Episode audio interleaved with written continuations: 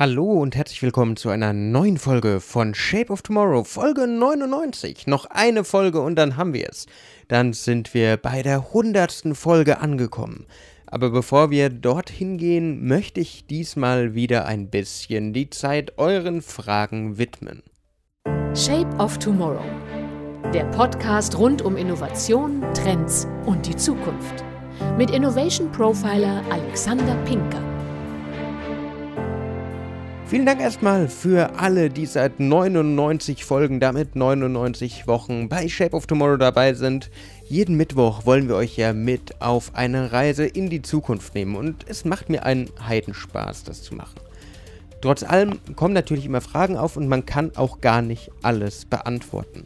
Und ein Thema, und ich probiere die Frage mal so gut es geht zusammenzufassen, ist einfach, wie kann ich das Metaverse jetzt für mich nutzen? Ja, bei Shape of Tomorrow haben wir auch immer mal wieder über das Metaversum gesprochen, über die nächste Generation des Internets.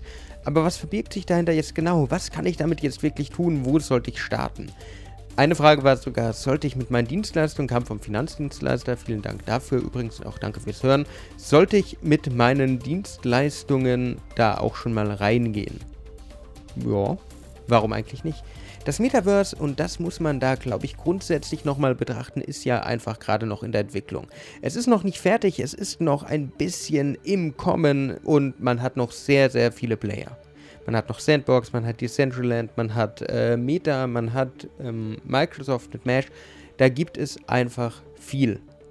Und wo sollte ich jetzt starten? Naja, noch gibt es nicht den ge finalen Gewinner und vielleicht wird es den auch nie geben. Vielleicht verschmilzt wirklich alles wie im Idealbild zusammen und man kann sagen, es gibt jetzt ein Metaversum, von dem ich einfach von einer Welt in die andere reise. Glaube ich persönlich nicht dran, aber man weiß es ja einfach nicht. Was ihr jedoch tun solltet, ist das Grundverständnis für dieses neue soziale Miteinander zu entwickeln. Weil wenn das Metaverse 1 ist, es ist keine Technologie, nämlich es sind viele Technologien. Es ist vielmehr ein Trend. Ein Trend für ein neues soziales Miteinander, das alles verändern wird.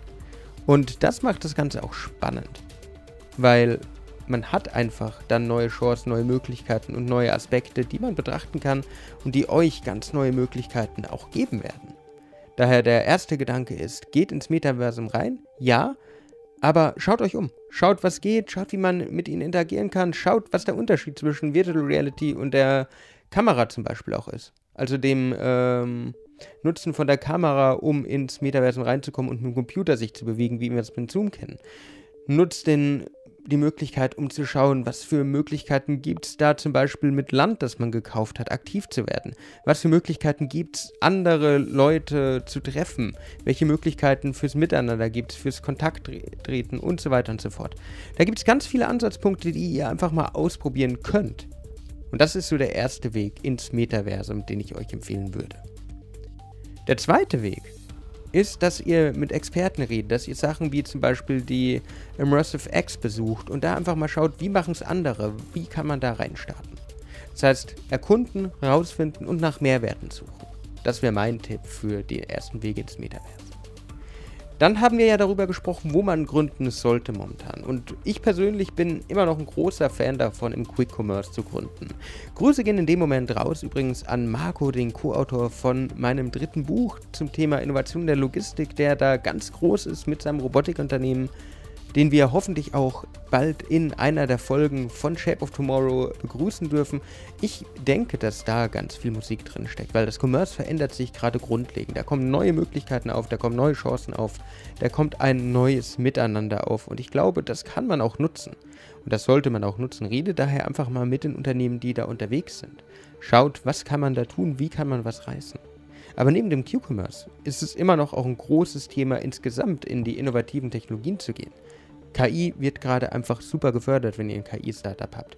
Dann haben wir ganz viele andere Aspekte, die man auch noch betrachten muss, wo man auch noch reingehen kann. Augmented Reality, Virtual Reality, wir haben über das Metaverse bei der ersten Frage gesprochen. Riesige Chance für viele Unternehmen, wo man auch nochmal gucken kann. Die nächste Frage ging um Folge 92, die vier Arten von Innovationen. Und die vier Arten von Innovationen kann man natürlich erstmal nochmal auseinander strukturieren. Die Frage war, welche Art der Innovation ist denn für mich am besten geeignet? Die Frage ist gut, aber kann man nicht pauschal beantworten, weil es gibt einfach Innovation nicht von der Stange, sondern jede Innovation ist anders, so wie jeder Mensch einfach auch anders ist. Ihr müsst schauen durch Reflexion, welche passt zu euch. Denkt mal an Kodak zurück. Kodak waren früher die Marktführer, wenn es um Kameras geht, dann sind sie irgendwann verschwunden, aber sie haben einfach nicht reflektiert. Das könnt ihr anders machen. Wenn ihr über Innovation nachdenkt, schaut als erstes mal nach, was läuft gut, was läuft schlecht, was kann ich besser machen? Wo brauchen Mitarbeitende zum Beispiel Unterstützung, Hilfe, wo brauchen sie neue Aspekte und Möglichkeiten? Wenn ihr das betrachtet habt, könnt ihr nämlich mit der Innovation starten. Ihr findet Potenzial und nutzt dieses Potenzial dann komplett aus, um bestmöglich etwas komplett Neues für euch und euer Unternehmen zu erschaffen. Das ist die Chance, die hinter der Innovation steckt. Und ob es eine Prozessinnovation, eine Produktinnovation oder eine soziale Innovation wird, das zeigt sich dann. Vielleicht ist es tatsächlich die unternehmenssoziale Innovation, dass eure Unternehmenskultur sich erst verändern muss. Vielleicht ist es aber auch einfach ein bisschen Drehen am Produkt, dass es noch besser, noch klüger, noch schneller wird. Daher geht in die Reflexion, redet mit möglichst vielen Leuten, Lebt eine offene Innovation, also holt euch Informationen von überall, auch aus anderen Branchen, von Experten, von Partnern, von Kunden. Und dann startet mit der Innovation erst durch. Und die letzte Frage, die wir uns in Folge 99 angucken, geht ums AI Recruiting. Sollte eine Maschine jetzt wirklich, ja, zukünftige Recruiten, äh, zukünftige ähm, Bewerberinnen und Bewerber selektieren, ist das nicht immer noch Menschensache? Und ja, Personal ist eine richtig menschliche Sache. Ihr, liebe Personalerinnen und Personaler, die ihr es vielleicht auch hört jetzt, es braucht euch. Ihr seid die Experten, ihr seid die Besten. Ihr wisst, worauf es ankommt. Aber ich weiß selbst, dass die Zeit, die man sich mit einzelnen Bewerbungen nehmen kann, einfach begrenzt ist. Und da kommt die KI rein. Sie ist nicht dafür da, um euch den Job wegzunehmen, sondern euch zu unterstützen, bei der Vorselektion zu helfen und vielleicht auch kleine versteckte Schätze, Potenziale für das Unternehmen zu entdecken und zu sagen, hey, den hätte ich übersehen, hätte die KI mich nicht darauf hingewiesen. Das heißt, es ist ein Werkzeug zur Unterstützung und kein Ersatz, kein Substitut für euch. Insgesamt möchte ich jetzt diese Folge noch nutzen, um zu sagen, Geht einfach offen auf die Welt. Unterscheidet ganz stark zwischen Trend und Trendy. Nicht jeder Trend, von dem ihr auch hier in Shape of Tomorrow gehört habt, ist vielleicht für euch geeignet. Aber es ist wichtig, dass ihr von allem wisst, damit ihr die Mehrwerte erkennen könnt. Und nicht einfach irgendeinem Trend hinterherrennt, sondern wirklich einen Mehrwert für euch, eure Mitarbeiter, eure Kunden, eure Partner oder euer Leben schaffen könnt. Das ist das Wichtige. Ich hoffe, dass ihr aus dieser Folge wieder einiges für eure Zukunft mitnehmen konntet. Wenn euch die Folge gefallen hat, würde ich mich freuen, wenn ihr mir folgt, wenn ihr mir ein Like da lasst. Sonst hören wir uns nächste Woche wieder mit der Jubiläumsfolge, Folge 100.